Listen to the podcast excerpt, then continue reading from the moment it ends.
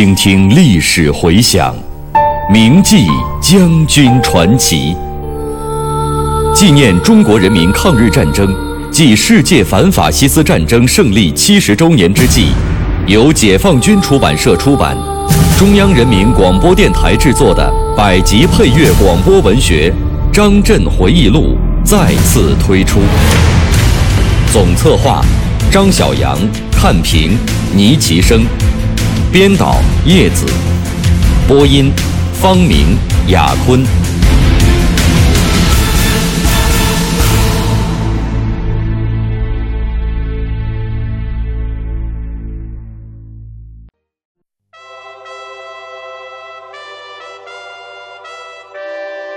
一九八五年五月，召开了在我军历史上有着重要意义的中央军委扩大会议。小平同志在会上做了重要讲话，向全世界宣布，我军将裁减员额一百万。这是中国政府和中国人民有力量、有信心的表现，是用实际行动对维护世界和平做出的贡献。要想办好院校。没有完善的法规是不行的。我在总参期间也抓了这方面的建设，两次全军院校会议都讨论了院校制度方面的文件，组织有关部门拟制了全军院校训练任务规划表和高级陆军学校教学大纲，关于军队院校开展函授教育的暂行规定。关于改进院校学员毕业考核检查实施办法、院校学员学籍管理规定等法规性的文件，在这个基础上修订了《中国人民解放军院校工作条例》。这个条例是全军院校建设的主要法规，一九七九年修订过一次。由于形势发展快，已经不能完全适应院校建设的需要。从一九八四年开始，总参会同总政总后，从机关和院校抽调人员，组成专门班子，再次进行修订。我离开总参时，这项工作尚未完成，直到一九八七年三月才得以重新颁布。二十世纪八十年代以后，国家学位制度逐渐建立起来。全军学位制度的工作进展也很顺利。一九八二年三月，全军共有二十所军队院校的工科、理科、文科和医学类的七十六门专业被审定合格，被批准为军队首批学士学位授予单位。军队学位领导小组还负责国家学位总门类中增设军事学门类的申请工作。经过充分论证，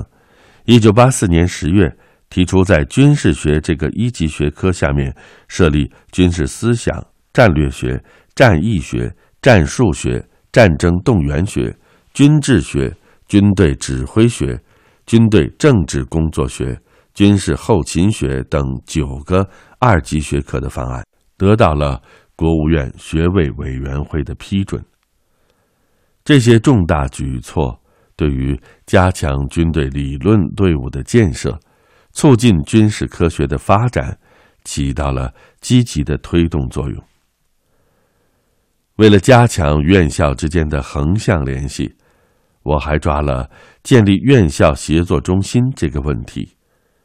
刚到总参工作的时候，杨勇同志曾对我说：“一九七九年到法国访问。”了解到法军就是这样做的。当时总参已经着手在抓这项工作，并于一九七九年十一月成立了石家庄地区院校教学协作中心。我也认为这是一个好办法，有利于提高师资、设备、场地、器材的利用率，有利于交流教学、科研经验，有利于提高教学质量，应该继续抓下去。推向全军。一九八零年十一月，第十一次全军院校会议结束不久，我到了郑州，考察了测绘学院、工程技术学院、电子技术学校和高射炮兵学校，而后又到了洛阳外国语学院。我看了学校的教学设备，听取了有关教员队伍情况的介绍，感到这五所院校师资力量都比较雄厚，其中教授、副教授就有百余名，教学设备也比较齐全。有的院校还有每秒运算五十万次的电子计算机和先进的电话教学设备，而且这几所院校的基础课大同小异，军事共同科目与政治课也基本相同，基础课所需的设备也大都可以通用。但是每个院校又都在加紧建设自己的小而全的教学体系，投入了不少人力和物力。调查后，我把这几个院校的领导同志找到一起，研究搞协作教学的问题，大家都很赞成。初步商定，这五所院校的教学协作问题由测绘学院和工程技术学院的两位院长牵头，具体问题由总参军训部帮助解决。返京后，我就此事给杨总长和各位副总长、总长助理写了一封信。他们都表示赞同，同时提出要注意总结经验，再做积极推广。一九八一年一月，郑州地区军队院校教学协作中心正式成立，随后又用四年多时间，相继成立了南京、西安、北京、大连、长春、蚌埠、武汉、重庆、长沙等地区的院校教学协作中心，这样。大体根据军队院校的分布，在全国成立了十一个院校教学协作中心，参加的院校及军队有关单位共一百三十八个。为了及时总结院校教学协作中心的工作，一九八四年十一月，由怀志同志主持，总参在西安召开了军队院校协作中心经验交流会。在这次会议上。决定将名称改为院校协作中心，而后拟制了院校协作中心的章程，对其组织机构、协作原则、协作范围、工作制度、经费与设备等，都做出了明确规定，从而使院校协作中心的工作逐步走上正轨，对加强院校建设起到了积极的推动作用。总之。经过不断的改革和建设，全军院校工作在拨乱反正中重新恢复起来，逐步走上了正轨，也为后来的发展奠定了良好的基础。如何合理的确定军队的员额，并加以科学的编组，是军队建设中经常遇到的一个问题。这里面很有学问，搞不好。既加重国家负担，又影响部队的战斗力。一九五九年，林彪主持军委工作以后，军队员额逐年增加，尤其是文化大革命期间更加膨胀。到了七十年代，军队总人数超过抗美援朝战争时期的最高数额。从客观上讲，在这十多年中，我国面临的威胁加重。安全环境比较恶劣是一个重要原因。早在一九七五年军委扩大会议上，邓小平同志就一针见血地指出，军队存在着种的问题，提出整顿军队必须首先消种。但是，由于四人帮的干扰，消种刚刚开始就被迫停顿下来。党的十一届三中全会之后，才有了。解决这个问题的条件。这样一来，精简整编改革体制就成为总参谋部的一项重要工作。我在总参期间几乎年年都要忙这件事情。按照分工，这项工作主要由何正文副总长分管。我作为总参党委副书记，也参与抓这项工作。回想起来。八十年代头五年，军队的精简整编和体制改革工作大体上是分三个阶段进行的。第一阶段是一九八零年，第二阶段是一九八二年，第三阶段是一九八五年的裁军一百万。一九七九年十月，我还在总后工作，一天到小平同志家里开会，研究一九八零年的军费预算，提出的初步方案为二百零四亿元，大家都没有什么不同意见。只有国务院李先念副总理表示，国家财政难以负担，因为当时国家的现代化建设刚刚起步，到处都需要钱。于是军委又开会研究，认为军队要顾全大局，压缩军费预算不能养这么多人，最后确定保留四百五十万人。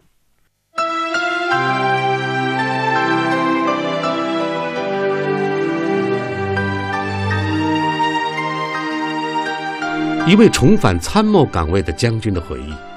一幅努力开创院校建设的蓝图。到中流击水，浪遏飞舟。他在改革军事训练中指挥若定。我是王刚，我是蒲存昕，您正在收听的是《张震回忆录》第十章，在总参谋部，题记演播。牟云，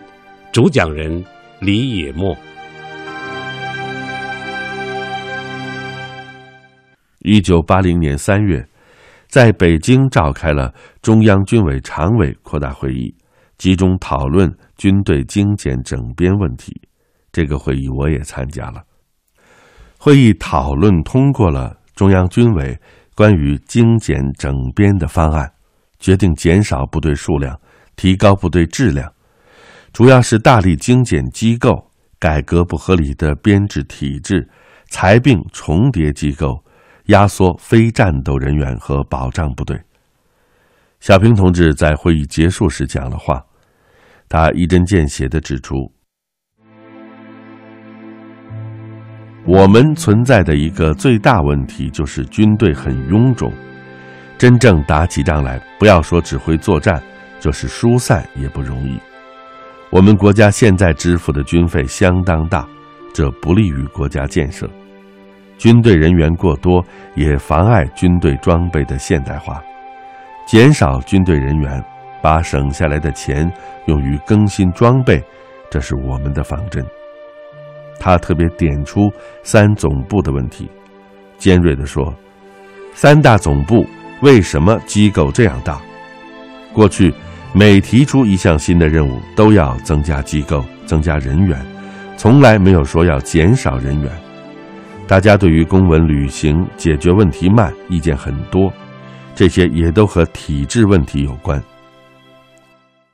聆听了小平同志的讲话，引起了我的思考。我理解，小平同志是把精简整编和改革军队体制问题联系起来考虑，为军队消肿。明确了方向。在这次会议上，与会同志对军队体制编制的问题进行了广泛的讨论，也提出了一些大胆的设想，涉及到军队体制编制上的一些重大问题。但是由于缺乏经验，加上各方面的条件不够成熟，认识上没有完全统一起来，所以这次精简整编主要是减人，对。体制编制没有做大的变动。这一步迈出之后，军委仍在考虑军队的精简整编和体制改革问题。一九八一年十月二十日，在总参党委会议上，得知杨勇同志传达了党中央和中央军委关于改革体制、精简机关的指示精神。其中包括对军队体制编制调整的一些设想，特别是传达了小平同志关于军队精简整编一定要用革命的办法，用改良的办法根本行不通的重要思想。这样，精简整编改革体制就成为一九八二年全军的一项重要工作。为了加强对这项工作的领导，经军委批准。成立了军委体制改革精简整编领导小组，在一九八二年的体制改革精简整编工作中，我还受军委的委托，参与了一些有关撤销基建工程兵和将铁道兵并入铁道部的具体工作，主要是听取了两个兵种领导同志的意见，及时上报给军委。根据国家体制和军队体制改革的要求，国务院、中央军委一九八二年八月做出了撤销基建工程兵的决定。一九八二年十二月。国务院、中央军委又决定，从一九八四年一月起，铁道兵并入国务院铁道部。军委总部机关的精简，是一九八二年全军体制改革精简整编工作的一个重点。小平同志明确指出，军委和各总部不简化，看来不行，领导太繁杂。不但下边不好办，就是我们处理问题画圈圈都难。当时军委交代了一个原则：三总部机关要精简百分之十五到二十。为了搞好总参的精简整编，成立了总参机关精简整编领导小组，何正文同志任组长，迟浩田同志任副组长。制定军委总部的精简整编方案难度最大。总参听取了各方面的意见，经过反复讨论，拟定了一个精简百分之十八点二的初步方案。方案上送之后，我们几个总参领导心里都不踏实，感到与小平同志的要求还是有一定的距离的。果然，三月二十二日，小平同志亲笔批示。这个方案不是比较令人满意的方案，但可作为第一步立即进行。这一步完成之后，再研究进一步方案。总参党委又进行了反复研究，最后确定军委总部机关精简百分之二十一点七。这一调整意见上报后，小平同志即表示同意按这个意见办。在这次体制改革精简整编中，海军、空军、二炮和各大军区的编制体制也相应做了调整，员额有所减少。一九八二年五月，我还奉命去沈阳、济南军区，与军区主要领导同志研究军区机关部队的精简整编问题。经过上下将近一年的努力，完成了。军队体制改革精简整编的方案，一九八二年九月报请军委批准，正式颁发实行。按照军委的要求，这次体制改革精简整编的任务于一九八三年上半年基本完成，下半年扫尾。迈出这一步之后，小平同志根据其对国际战略形势的深刻观察。做出世界大战可以在较长时间内得以避免的科学判断，中央军委决定对我军建设指导思想实行战略性转移，把军队建设从准备早打、大打、打核战争的临战状态，转移到和平时期长远建设的轨道上来，从而做出了减少军队员额一百万的重大决策。这是我军在新的历史时期做出的一次重大改革。从一九八四年下半年起，总参用了很大精力来办这件事情。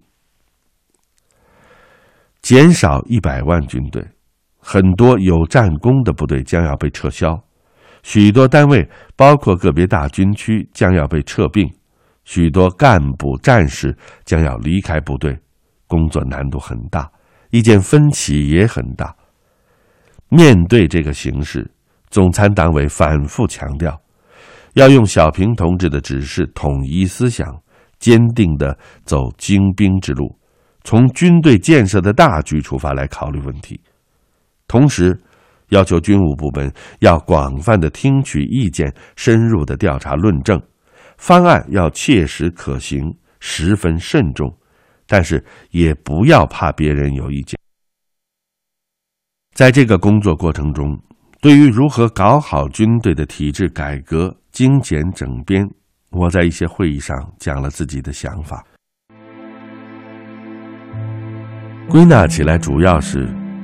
研究体制编制，一定要从大处着眼。体制编制是一门科学，要按照科学规律办事，要把军治学作为自己的理论基础。研究体制编制，一定要以如何适应现代战争需要为基点，要注意保持和提高我军的作战能力，要处理好需要与可能的关系。体制编制的改革要与制度的建立完善相结合。要正确看待调整精简的方案，改革体制、精简整编，涉及到部门单位人员的利益调整，一定要做好深入细致的思想工作、组织工作。经过将近一年的酝酿、研究和论证，形成了军队体制改革精简整编方案。一九八五年五月，召开了。在我军历史上有着重要意义的中央军委扩大会议，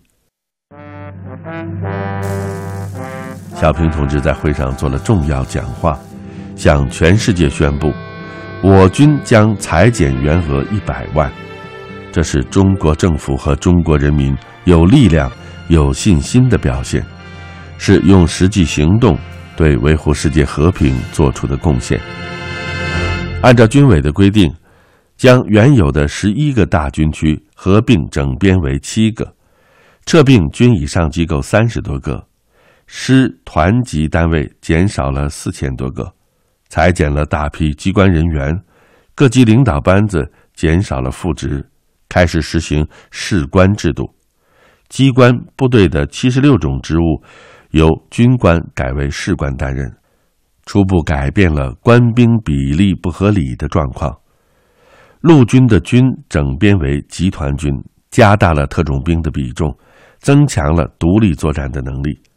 海空军淘汰了部分旧装备，相应减少了人员，从而提高了我军诸军兵种合同作战的能力。这是我军在建设合成军队的道路上迈出的新的一步，